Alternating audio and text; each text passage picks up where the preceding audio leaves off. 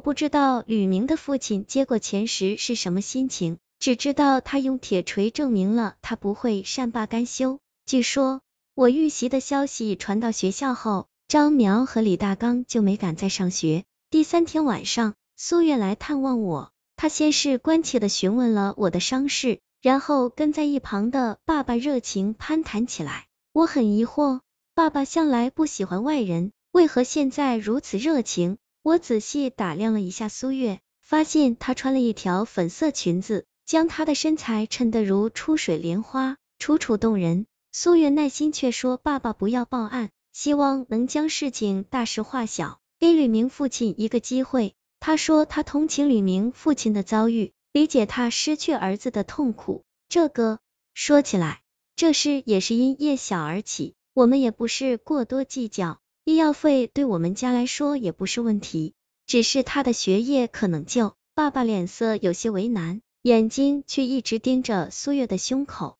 这个没问题。他在家这几天，我可以帮他补课。苏月赶忙说：“那好，那好，那就麻烦苏老师了。”爸爸连连点头，脸笑得像开了朵花。随后几天，苏月频繁的往返我家，他除了给我补课之外，就是和我聊天，要么陪我到阳台看花。他的到来让家里出现了微妙的变化。爸爸开始变得讲卫生，一有空就刷个牙，刮下胡子。而且也不带其他女人回家了。苏月给我讲课时，他就规规矩矩坐在旁边，还不时和他搭讪，甚至还邀请他留在家里吃饭。苏月笑着说：“小叶，你爸爸真是热情好客呢，我都不好意思了。”我提醒道：“他别有用心呢。”苏月听了嗔怪道：“你呀，看谁都别有用心，没想到连你爸爸也不放过。”苏月不懂，我也不好说。只是我再也不想让他来我家，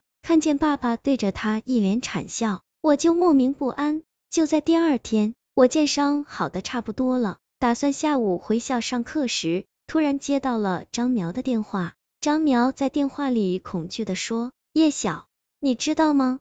李大刚死了，李大刚死了！就在昨天晚上，他以为风头过去了，就跑出去找狐朋狗友鬼混，没想到一去不归。”结果隔天有人发现他死在厕所里，脸被锤得稀烂，身上还沾着屎尿，一看就知是有人在他死后拉在他身上的。挂了电话后，我吓得在阳台上躲了一天。吕明的父亲终究不肯放过我们，我是无意的，我只是证明自己的创意，并没有真的想杀人。晚上，苏月到了我家，她眼圈有些红，脸上带着些许残色。我知道她想跟我说什么，所以主动说我知道情况了。他不住的跟我和爸爸道歉，对不起，我没想到吕明的父亲会这样，我一时心软，结果害得叶晓现在处于危险中。爸爸在他旁边不住安慰着他，哎，苏老师，你是太年轻，没看透人心险恶。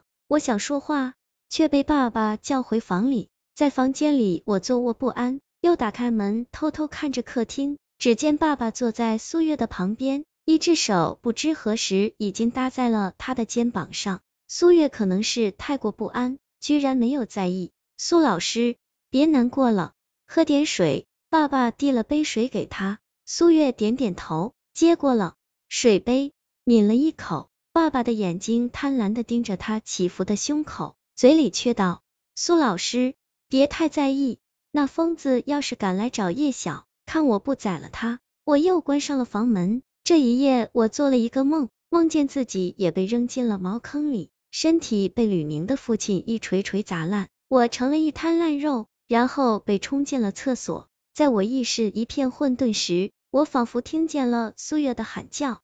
七，等待我等了苏月整整一天，他没有来。第二天，他依然没有来。第三天。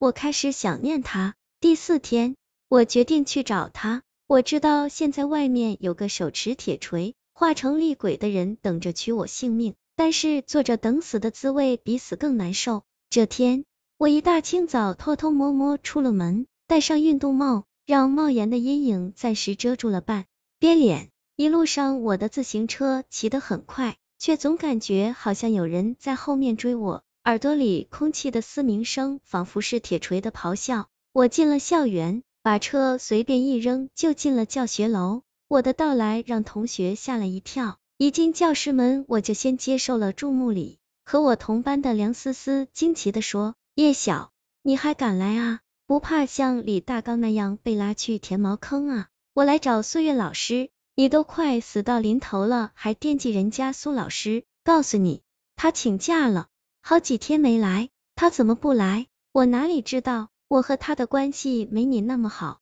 我去办公室找了教导主任，死乞白赖的跟他要了苏月的号码和地址，然后发了一条信息。但他没回，从学校出来，我内心被失望填得满满的，有些垂头丧气的回到家里。我刚用钥匙打开门，突然听见背后传来弱弱的女声：“叶晓。”我转头一看，张苗正隔着铁门看着我，他的神色萎靡不振，脸上找不到一丝以前在学校里的骄傲，雷达里的长发凌乱的披散在肩上。叶晓，你怎么敢去外面逛？是不是吕明爸爸已经被抓到了？我只是回学校看一下，是去找苏老师吧？你怎么知道？我很惊奇。叶晓，你把耳朵靠过来。张苗在铁门招着手，我疑惑的侧着耳朵贴近铁门。张苗在我耳边轻轻的道：几天前的晚上，我在睡觉时听到外面有哭喊声，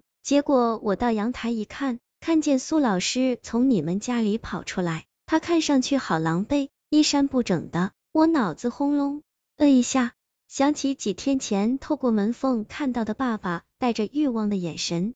在我把腿跑下楼时，张苗还在我后面大叫：“叶晓，如果李明爸爸被抓了，记得第一时间跟我说啊！我在家里都无聊死了。”苏月家门前，我轻轻按了门铃，门没有开，我不甘心，又按了几次，依然没动。我拍着门大叫：“苏老师，我知道你在的。如果你不开门，我就在门外等着。”我索性赖在门外不走，时不时按着门铃。不知过了多久，紧闭的门终于开了一条缝隙，看到开门的苏月，我大吃一惊。几天没见，他整个人失去了光彩。见了我，他惨然笑了一下：“你怎么比以前还任性了？这几天你干嘛不找我？还有。”你怎么变成这样了？在他家里，我大声问，我都不知自己在干嘛。哦，这些天我都在洗澡呢。